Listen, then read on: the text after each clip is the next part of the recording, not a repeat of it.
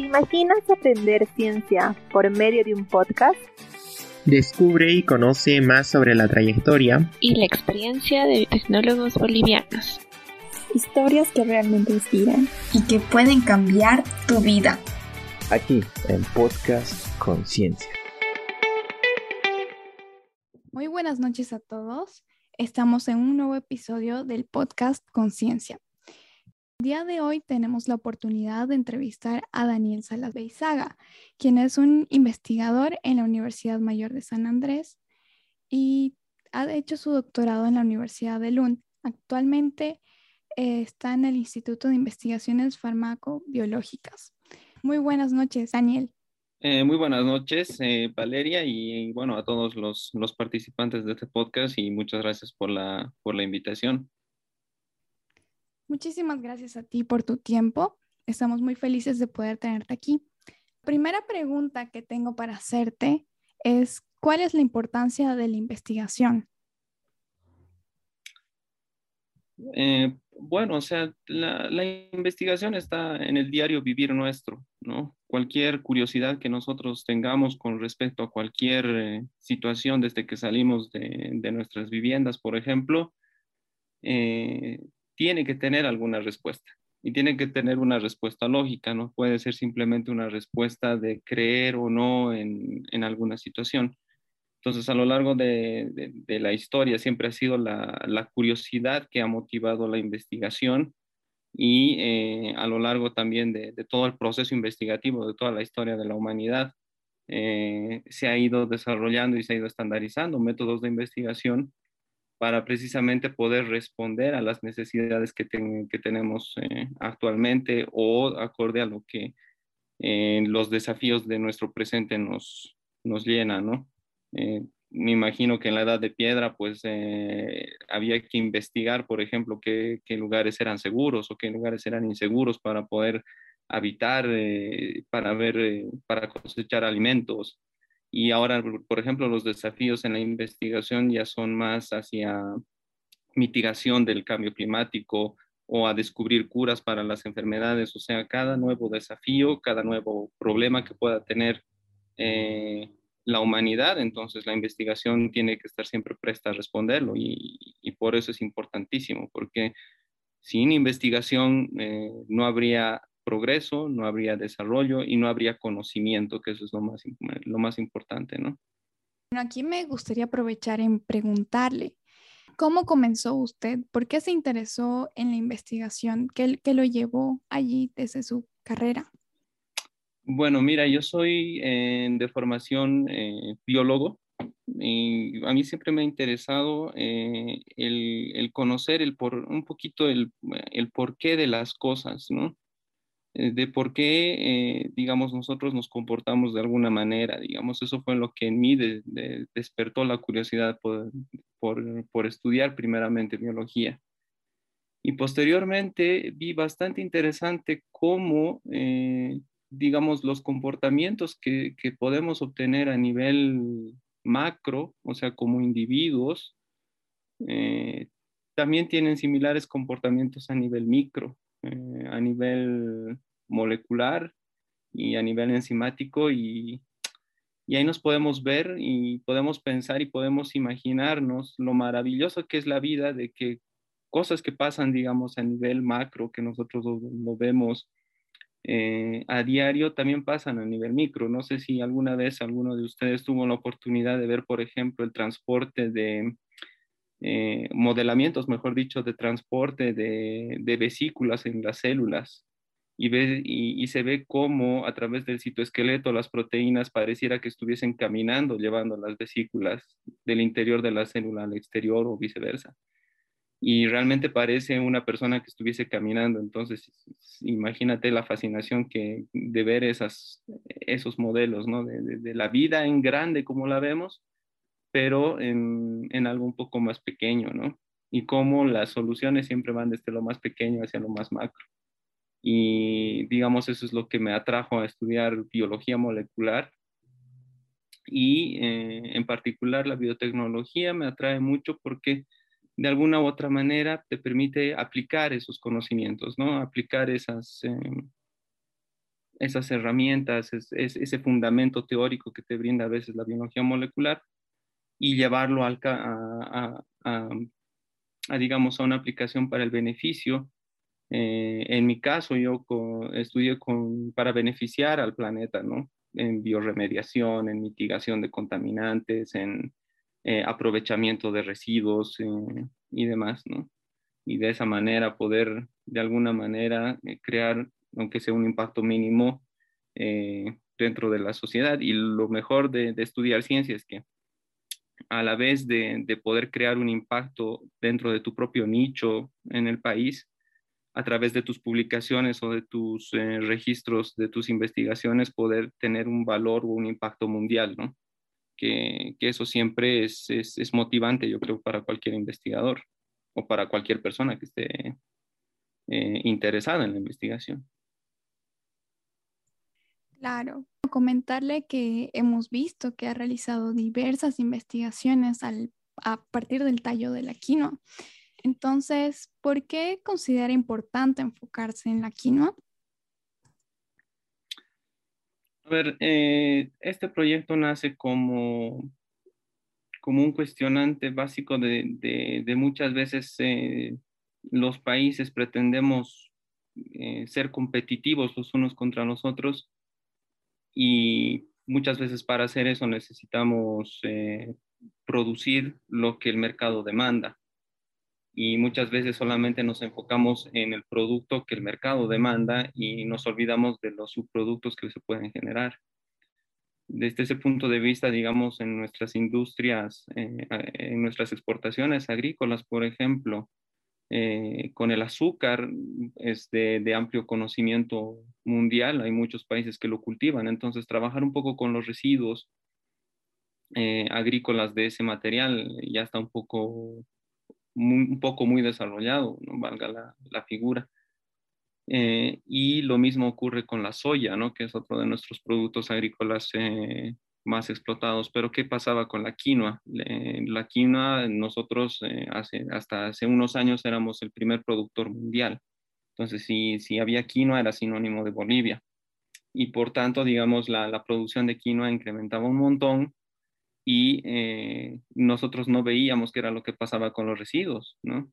Y lo que nos comentaban, por ejemplo, los agricultores en el altiplano era que, que, que los residuos, que en este caso eran más tallos, hojas, y en particular los tallos no eran utilizados para absolutamente nada, ni siquiera los podían utilizar para alimentar a los, a los ganados locales, ¿no? De, llamas, ovejas, porque es un material bastante duro. Y, bueno, después con los experimentos que hicimos, eh, determinamos de que los tallos tenían saponinas, que son sustancias amargas, entonces ya entendíamos por qué los, eh, el ganado no lo consumía y tampoco es un material, digamos, que sea muy útil como para producir energía, digamos, como puede ser con otras especies que, que, habitan en el altiplano, ¿no? Y entonces nosotros veíamos que había una gran cantidad de, de, biomasa, de, de, residuos generados por quinoa que se quedaban en la nada, ¿no? Que solamente eran apilados al, al lado de, de, los campos de cultivo y no nos dábamos cuenta de que eso es un recurso lignocelulósico muy importante y con mucha progresión para la producción biotecnológica de muchos eh, subproductos derivados de él. ¿no? Puedes, eh, intentar producir biocombustibles, eh, que es un, un, amigo mío lo está intentando hacer a través de, de la fermentación de estos daños de quinoa. En mi caso era la, producción de, de, prebióticos a través de enzimas recombinantes también eh, extraídas de organismos locales, entonces eh, era, era como una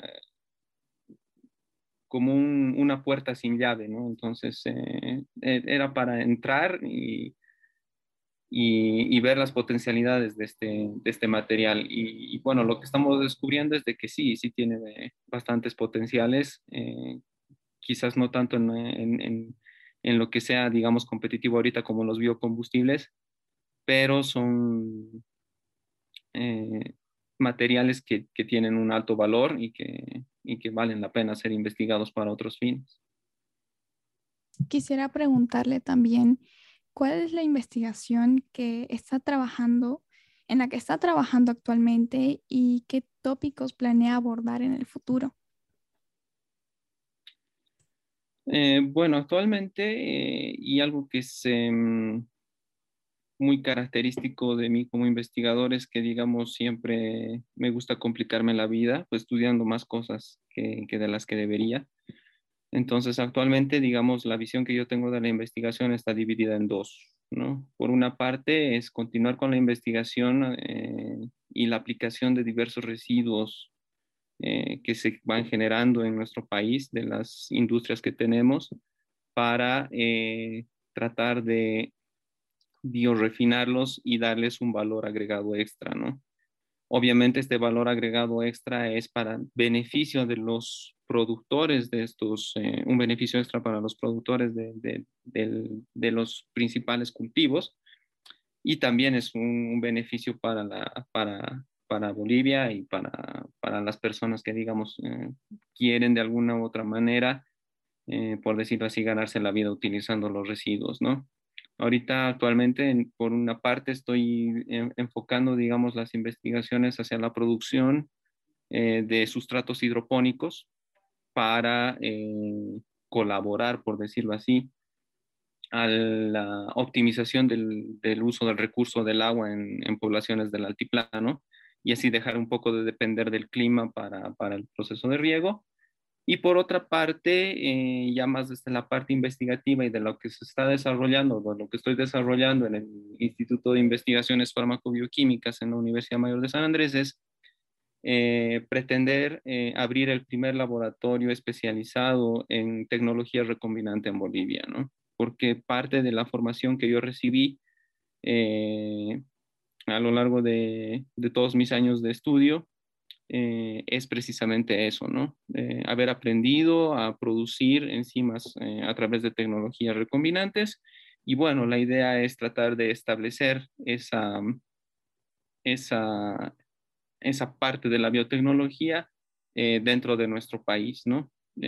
pero ya de una manera más práctica y más aplicativa también para responder a nuestros propios a nuestros propios problemas y a nuestros propios desafíos que nosotros tenemos como país. Entonces, esos son los dos focos, los dos focos en los que me estoy concentrando en estos momentos. Eh, bien interesante. ¿Y cuáles serían las metas más próximas para este proyecto que tiene? Bueno, el primero es em, obviamente poder eh, generar un beneficio para la, para la sociedad, ¿no? Eh, generalmente cuando se habla de algún área nueva o que no está muy o que no es muy conocida, digamos, en una sociedad como es el caso de la biotecnología, eh, la mejor forma de, digamos, demostrar el impacto que, se, que tiene esa área dentro de la sociedad o dentro del mundo es dar un resultado a la población es eh, responder a una necesidad de la población. Entonces, el desafío es, es, ese principalmente, ¿no? Cambiar un poco la mentalidad de nuestra sociedad, por ejemplo, respecto a los organismos genéticamente modificados, ¿no?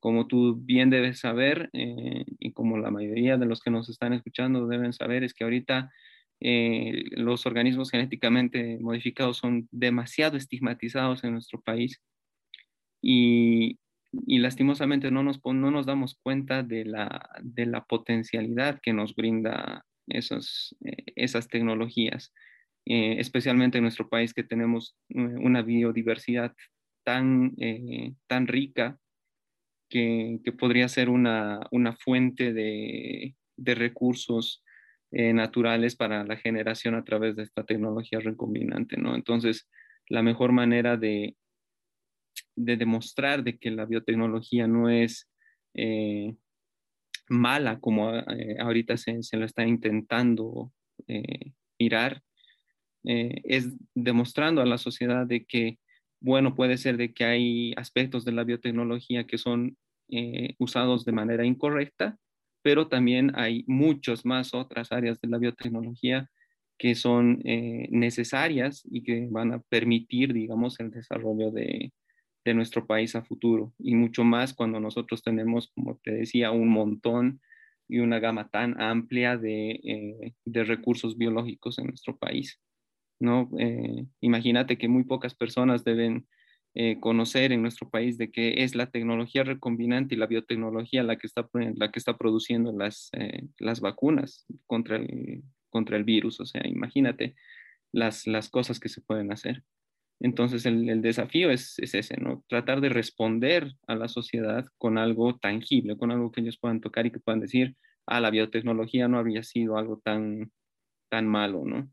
Y aquí siempre traigo este ejemplo que, que lo escuché alguna vez en una conferencia a la que asistí, que dice, ¿no? La imaginémonos que la biotecnología es como un cuchillo, ¿no?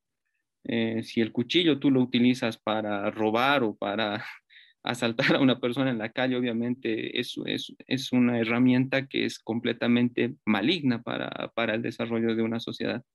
Pero si un cuchillo tú lo utilizas para cocinar o para poder acceder, digamos, a, o, facilitarte procesos, por ejemplo, de, de, corte o de o manufactura de algo, entonces es una herramienta positiva y de desarrollo para, nuestro, para nuestra sociedad. Entonces, cualquier área de la ciencia es así y, y, ahorita el desafío que tenemos todos como personas que estudiamos ciencia es básicamente cambiar ese concepto, ¿no? mostrar un poco las bondades y los beneficios que tiene, en este caso, en el área que me compete, la biotecnología. Muchísimas felicidades, Daniel. Es excelente que, que profesionales como tú tengan este tipo de iniciativas y te deseo muchos éxitos. Una pregunta ligada a, lo último que nos has contado es, ¿cuál crees que es el principal desafío para Bolivia en cuanto a la biotecnología? Y aquí me gustaría agregar también, ¿qué crees que deben hacer los jóvenes desde ahora para combatir estas dificultades? Bueno, el, desafío de la biotecnología en Bolivia es eh, como se diría, eh, digamos, en, lenguaje, digamos, de, amigos, es lanzarse al éxito, no tenerle miedo.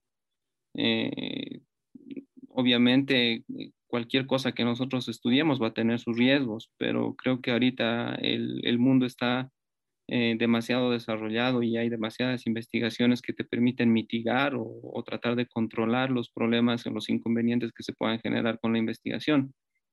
Entonces, eh, el desafío para Bolivia es lanzarse, no tener miedo, ver las eh, oportunidades, las potencialidades, eh, abrir un poco la mente también, ¿no? está bien que tengamos saberes ancestrales, está bien que, digamos, continuemos manteniendo y transmitiendo esos conocimientos de generación en generación, pero eh, también tenemos que saber adaptarnos a las nuevas realidades del planeta y también tenemos que aprender a desarrollar nosotros las, las tecnologías y las técnicas para, para poder responder nosotros mismos a, a, esos inconvenientes que se vienen, ¿no? Y no estar esperando a que sean otros los que desarrollen las tecnologías y nosotros simplemente gastar el dinero en lugar de ser nosotros los que generamos el conocimiento, eh, producimos el, eh, el, producto, por ejemplo, de interés y utilizarlo y comercializarlo, ¿no?